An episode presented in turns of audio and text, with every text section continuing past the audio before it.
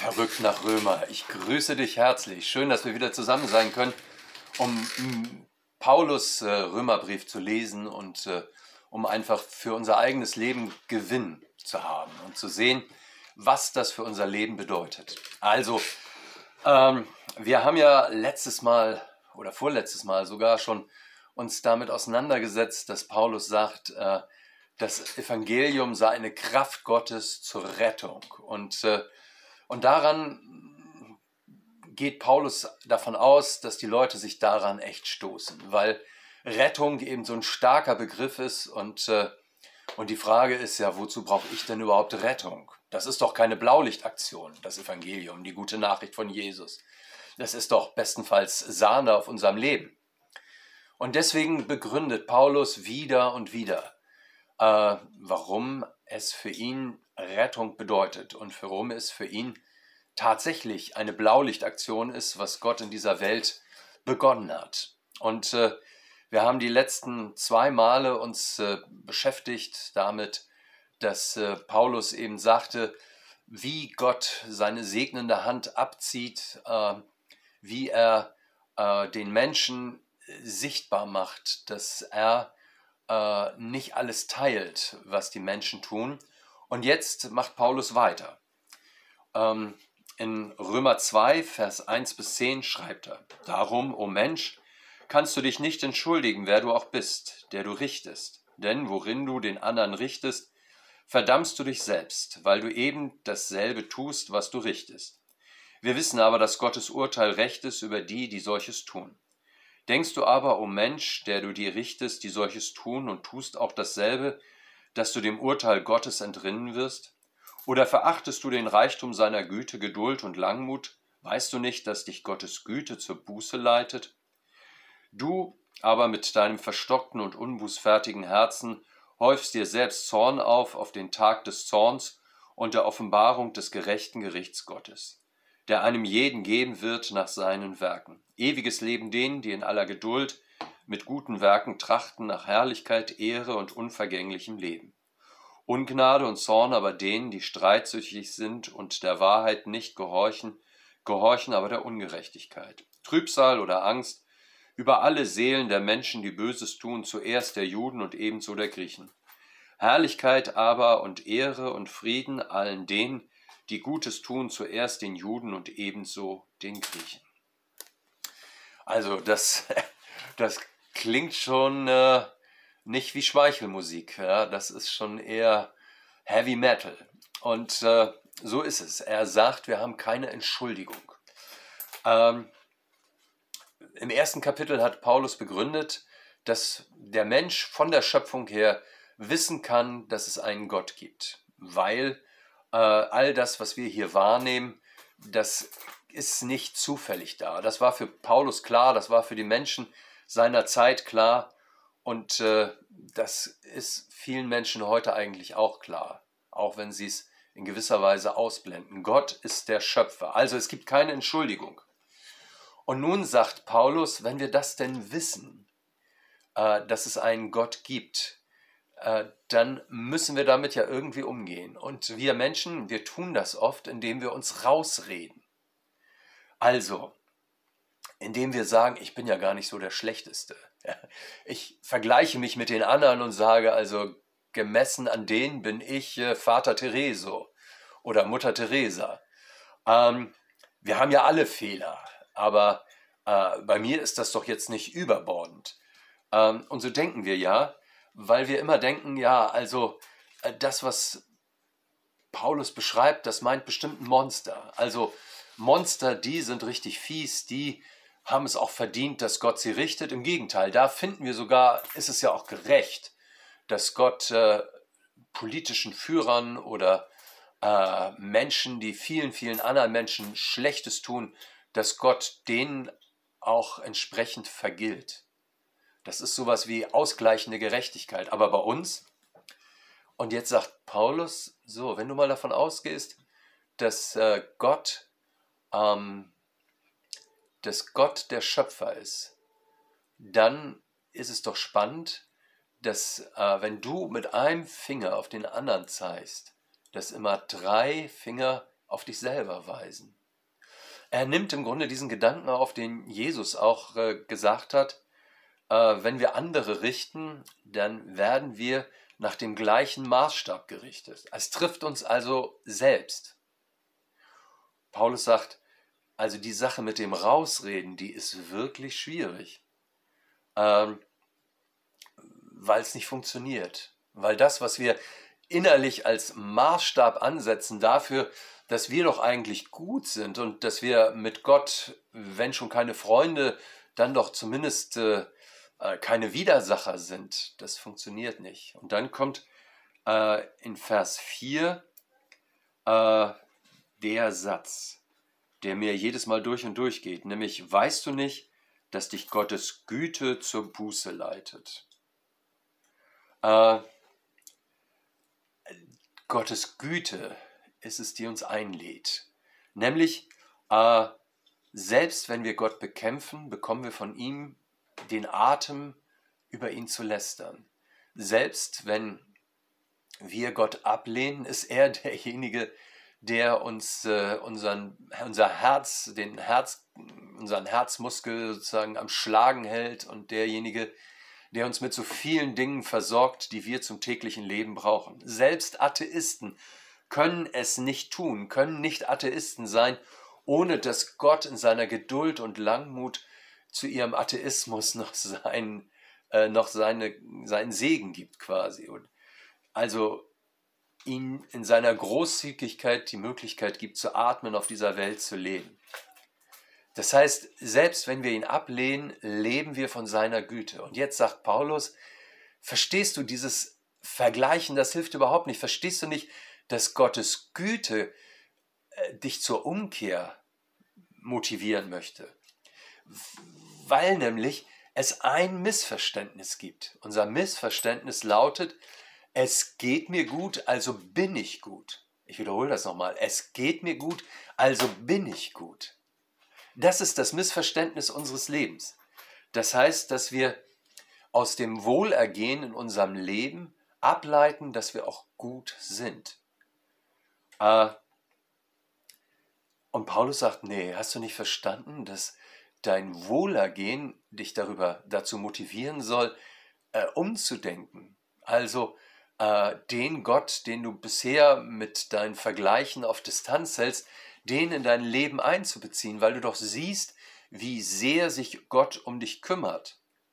Äh, übrigens, Jesus hat auch so geredet. Er hat gesagt, der ha Vater im Himmel lässt die Sonne aufgehen über Bösen und Guten. Er lässt, äh,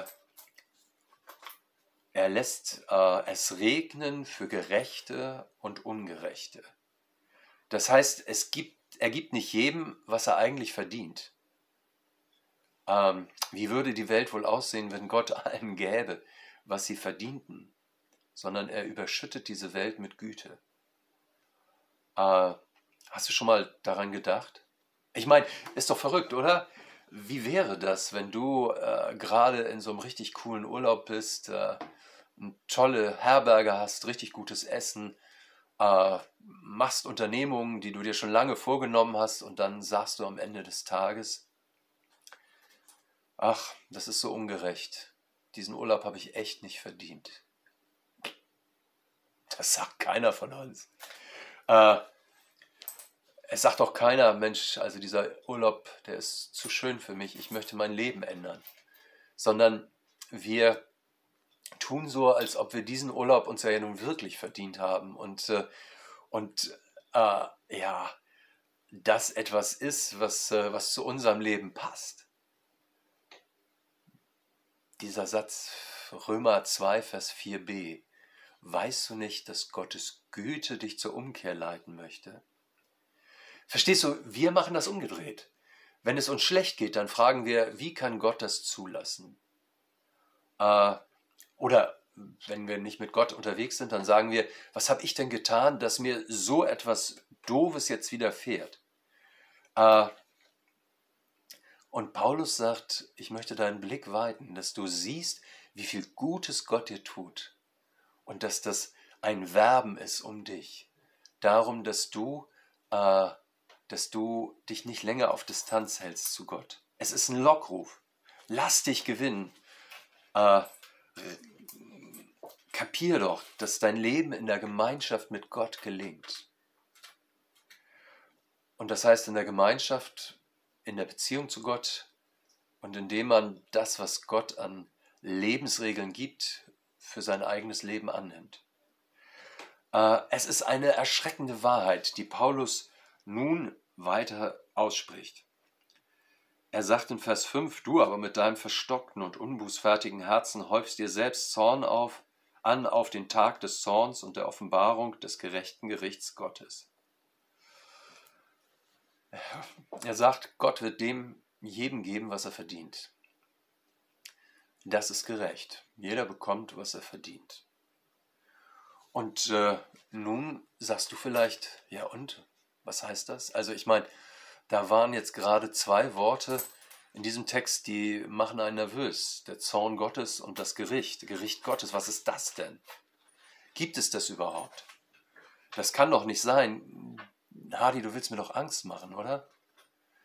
Die ganze Bibel redet davon, dass wir von vor Gott verantwortlich sind. Also quasi er als der Schöpfer gibt uns unser Leben und, äh, und macht uns, wie soll ich sagen, zu Geschäftsführern unseres, unseres Lebens und als Geschäftsführer bin ich dem Besitzer verantwortlich. Und Gott besteht darauf, dass wir ihm Antwort geben. Das ist Gericht. Gott besteht darauf, dass wir ihm Antwort geben. Verstehst du, das ist ein Teil unserer Menschenwürde, dass wir äh, auch in Westeuropa sagen, äh, du bist verantwortlich, du bist, du hast Verantwortung für dein Leben und äh, du hast ein einmaliges Leben, mit dem du etwas bewegen kannst, bewirken kannst und wo du verantwortlich bist für Gott. Und am Ende der Zeit wird alles vor Gott zur Sprache kommen. Paulus buchstabiert das dann durch. Und für ihn ist erschreckend klar, dass äh, diese Methode des Vergleichens, dass die in dieser Situation überhaupt nicht hilft. Ich will das nochmal vorlesen. Ungnade und Zorn aber denen, die streitsüchtig sind und der Wahrheit nicht gehorchen, gehorchen aber der Ungerechtigkeit, Trübsal und Angst über alle Seelen der Menschen, die Böses tun, zuerst der Juden, ebenso der Griechen, Herrlichkeit aber und Ehre und Frieden all denen, die Gutes tun, zuerst den Juden und ebenso den Griechen. Äh, wir brauchen über, darüber, dass Gott unser Leben beurteilen wird, nicht streiten. Gar nicht nötig, wir werden es erleben. Äh, und glaub nicht, dass es nicht passiert, äh, weil du oder ich es in unserer Welt, in unserer kleinen Welt erstaunlich gut hinbekommen, äh, uns vorzustellen, dass es das nicht gibt. Ähm, unsere Wahrnehmung ist ja vielfach so abgeschottet, dass man sagt, nee, also darüber möchte ich lieber nicht reden, das kann es doch gar nicht geben. Nur weil wir Gott nicht sehen, äh, kann man nicht sagen, dass es ihn nicht gibt. Nur weil ich mir manches nicht vorstellen kann oder auch nicht vorstellen möchte, kann ich nicht sagen, dass es das nicht gibt. Will Paulus uns jetzt also drohen, uns quasi mit dem Höllenhund in den Himmel treiben? Will er uns Angst machen? Nein, er will uns locken, so wie er diese Melodie Gottes aufgenommen hat, nämlich dass die Güte Gottes uns in den Himmel zieht.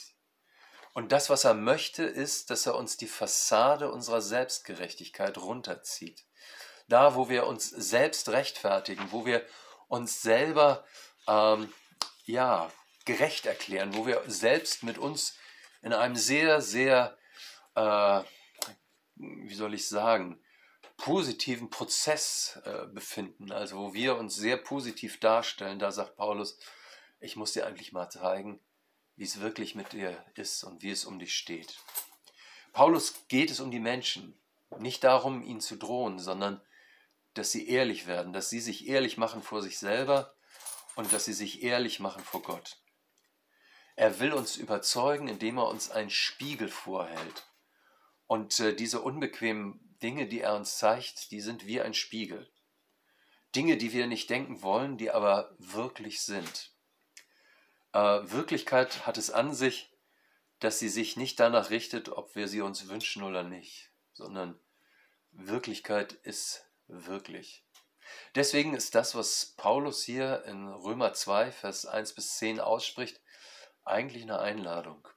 Eine Einladung, sich von Gottes Güte äh, locken zu lassen zur Umkehr. Ihr Lieben, verrückt nach Römer. Also, ihr merkt, man denkt immer von Mal zu Mal, jetzt wird es aber mal sanfter, leichter, netter, aber Paulus, der steigt wirklich tief ein und gräbt sich da mit den Römern durch, weil er, weil er so möchte, dass von dieser Stadt, von der Gemeinde in dieser Stadt eine echte Veränderung in diese Welt ausgeht. Und ich finde, das ist ja auch ein Anliegen für unser Leben, oder? Also, dass unser Leben einen Unterschied macht, so dass, dass Menschen aufmerksam werden auf den lebendigen Gott. Nächstes Mal geht es weiter mit Römer 2, Vers 11 bis 16. Und ich würde mich freuen, wenn du wieder dabei bist, wenn wir gemeinsam verrückt nach Römer leben können und, äh, und in unserem Leben sozusagen etwas davon ausstrahlt. Bis dahin alles Gute und macht's gut, euer Hardy.